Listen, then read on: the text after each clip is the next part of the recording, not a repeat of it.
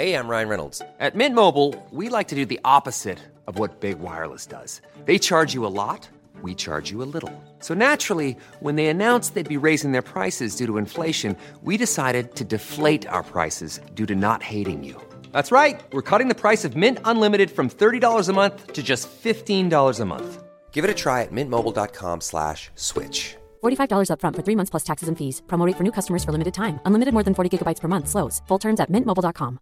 As a person with a very deep voice, I'm hired all the time for advertising campaigns. But a deep voice doesn't sell B2B, and advertising on the wrong platform doesn't sell B2B either. That's why if you're a B2B marketer, you should use LinkedIn ads. LinkedIn has the targeting capabilities to help you reach the world's largest professional audience. That's right, over 70 million decision makers all in one place. All the big wigs, then medium wigs, also small wigs who are on the path to becoming big wigs. Okay, that's enough about wigs. LinkedIn ads allows you to focus on getting your B2B message to the right people. So, does that mean you should use ads on LinkedIn instead of hiring me, the man with the deepest voice in the world?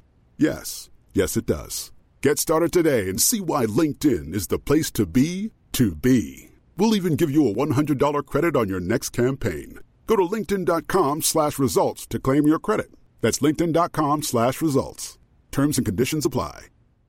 Hey, I'm Ryan Reynolds. Recently, I asked Mint Mobile's legal team if big wireless companies are allowed to raise prices due to inflation. They said yes. And then when I asked if raising prices technically violates those onerous two-year contracts, they said, what the f*** are you talking about, you insane Hollywood ass?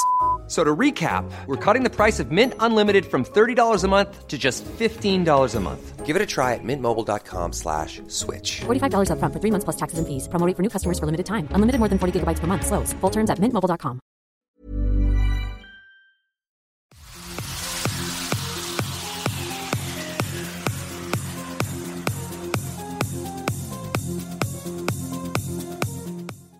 Ce n'est pas le besoin de la liberté, mais celui de la servitude qui domine toujours dans l'âme des foules.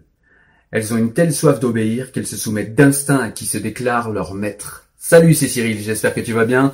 Je te retrouve aujourd'hui pour te parler de Psychologie des foules de Gustave Le Bon. Et en fait, Gustave Le Bon, c'est un anthropologue, un sociologue, un psychologue des foules qui a vécu entre 1841 et 1931. C'est une personnalité qui est extrêmement controversée pour deux raisons. La première, c'est tout simplement que des gens comme Émile Durkheim trouvaient que son travail était trop amateur. Et euh, il a été également controversé parce que, eh bien, il a été soupçonné de traîner avec lui et dans son œuvre notamment cette vieille idéologie coloniale qui hiérarchisait les races euh, dans l'empire colonial français. Malgré tout, Gustave Le Bon a quand même eu euh, un tournant dans sa carrière au moment où il a écrit Psychologie des foules, qui reste son ouvrage le plus connu et pour cause c'est un ouvrage qui est extrêmement intéressant et c'est pour ça que je voudrais t'en parler aujourd'hui. Alors en préambule, ce que je peux dire c'est qu'il est vrai, pour euh, être raccord avec euh, ce que je viens de dire juste avant, il est vrai que euh, Gustave Le Bon, dans Psychologie des foules, parle de race. Et c'est vrai que ça m'a gêné tout au long de l'ouvrage, même si ce qu'il disait des foules, et dont je vais te parler juste après, est extrêmement pertinent, et je trouve qu'il décrit les mouvements de foule, la psychologie des foules, la manière dont les foules se comportent par rapport à leur maître, par rapport à leur environnement, c'est extrêmement pertinent. Mais c'est vrai que tout le long du livre, cette histoire de race, où il parle de race française, de race anglaise, c'est vrai que ça m'a dérangé. Si ça te dérange aussi, vraiment, va jusqu'à la fin du livre, parce qu'à la fin du livre, en fait, j'ai compris dans la définition précise qu'il fait du mot race qu'il utilise, eh bien, j'ai compris qu'en fait, il parlait pas de race, il parlait d'ethnie, sauf qu'à l'époque, voilà, j'imagine que c'était plus à la mode, en tout cas, plus dans les mœurs de parler de race, et donc c'est peut-être pour ça qu'il a utilisé ce mot, mais en tout cas, il n'y entendait pas quelque chose de biologique, puisqu'il dit lui-même que euh, les races sont, compo- sont composées, pardon, de sang mêlé. Donc, euh, on voit qu'il n'a pas une définition euh, biologique et puis il parle aussi de race comme étant des gens qui ont une culture, des mœurs et des us et coutumes qui sont similaires et qui font peuple. Je vais te parler de la psychologie des foules plus précisément, mais je tenais à te mettre cette petite parenthèse pour que tu sois pas choqué parce que si tu commences le livre, eh ben, tu vas voir très rapidement, il parle de foules qui ont des caractères psychologiques différents selon leur race. Et selon moi, il parle d'ethnie et non pas de race. Même si le mot est dérangeant, j'en suis d'accord. Alors loin de moi l'idée de vouloir te faire une liste exhaustive de tout ce dont parle ce livre, mais j'essaierai de te dégager les points les plus intéressants et les plus importants selon moi, afin que tu comprennes ce que tu vas trouver dans le livre et si ce livre peut t'intéresser ou non. Alors déjà, ce qu'on peut dire, c'est que pour Gustave Le Bon, la foule n'est pas un simple agrégat euh, de plusieurs individualités, c'est vraiment des âmes qui fusionnent et qui n'ont pas forcément besoin, en plus d'être physiquement euh, les unes à côté des autres, pour fusionner. C'est-à-dire que pour Gustave Le Bon, il y a vraiment une âme des foules. C'est-à-dire que, eh bien, un individu fusionne au sein d'une foule et, euh, et, cette foule, en fait, n'a pas besoin d'être rassemblée, même si elle l'est souvent et parfois, mais cette foule n'a pas besoin d'être rassemblée pour former une foule. Il suffit juste que des individus euh, fusionnent leurs avis, fusionnent leurs âmes et fusionnent leurs actions et la direction de leurs pensées pour que, eh bien, euh, cet agrégat d'individus forme une foule avec des caractéristiques qui sont similaires à tous les individus et qui sont différents des caractéristiques que possède par ailleurs chaque individu en lui-même pris isolément. Il nous dit précisément que dans certaines conditions, eh bien, la personnalité consciente des individus disparaît au profit de la personnalité de la foule et qui va mener euh, tous ces individus dans une même direction sur un point précis. Donc pour commencer au début de l'ouvrage, il va parler effectivement de ce qu'il appelle euh, l'âme des foules des races, euh, parce que selon lui, eh bien le fait d'avoir une hérédité commune, alors une hérédité des idées, pas forcément une hérédité biologique, mais en tout cas le fait de naître au sein d'un peuple et d'avoir une, une hérédité idéologique commune, eh bien, euh, nous donne en fait une capacité à penser comme les autres et à être comme les autres et à fusionner avec la foule dans laquelle on est et on vient au monde. Mais par contre, du coup, ça réduit l'esprit critique. Et d'ailleurs, pour Gustave Le Bon, un philosophe au sein d'une foule, eh bien, euh, n'aurait pas plus d'intelligence qu'un illettré. D'ailleurs, le niveau intellectuel d'une personne n'est pas du tout quelque chose qui intervient dans le fait que des individualités fusionnent au sein d'une foule. Que ce soit quelqu'un de philosophe ou le dernier des illettrés, ils auront le même QI, le même âge mental et ils iront dans la même direction s'ils fusionnent au sein d'une foule. Gustave Lebon nous dit que rien n'est plus éloigné de la rationalité qu'une foule et que les foules sont très soumises aux suggestions, à l'autosuggestion également et que les foules sont très soumises aux émotions. Et comme toutes les émotions eh bien, les foules sont versatiles. Les foules vont avoir une émotion et très rapidement, ils vont avoir une émotion contraire. Tout dépend des stimulus qu'il y a autour de la foule, des stimulus qu'il y a dans la foule, et tout dépend de quel maître ou de quel euh, leader euh, gère, euh, suggestionne ou bien contrôle cette foule. Gustave Le Bon nous dit également que les foules sont capables d'être galvanisées par des sentiments, au point même que les foules sont capables d'agir à l'encontre même de leur propre intérêt. C'est-à-dire que quelqu'un qui est au sein d'une foule, qui serait galvanisé par le sentiment de la foule, serait capable de nier et euh, d'oublier en fait son propre intérêt personnel et particulier parce qu'il est au sein d'une foule et il va se laisser entraîner par euh, la galvanisation de la foule et des sentiments qu'elle déploie et des émotions qu'elle déploie.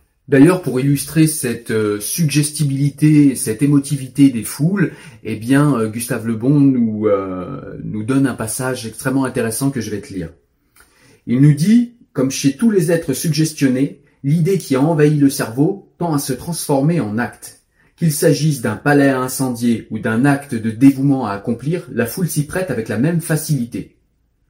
Pour autant, une idée simple, vague, absolue et présentée sous la forme d'une image impressionnante, peut réussir à contaminer une foule, car son esprit primitif est incapable de traiter une théorie élaborée, ni même une nuance ou une relativité, qui serait une entrave à son désir immédiat. Son raisonnement consiste en fait en l'association d'idées et d'images sans lien logique.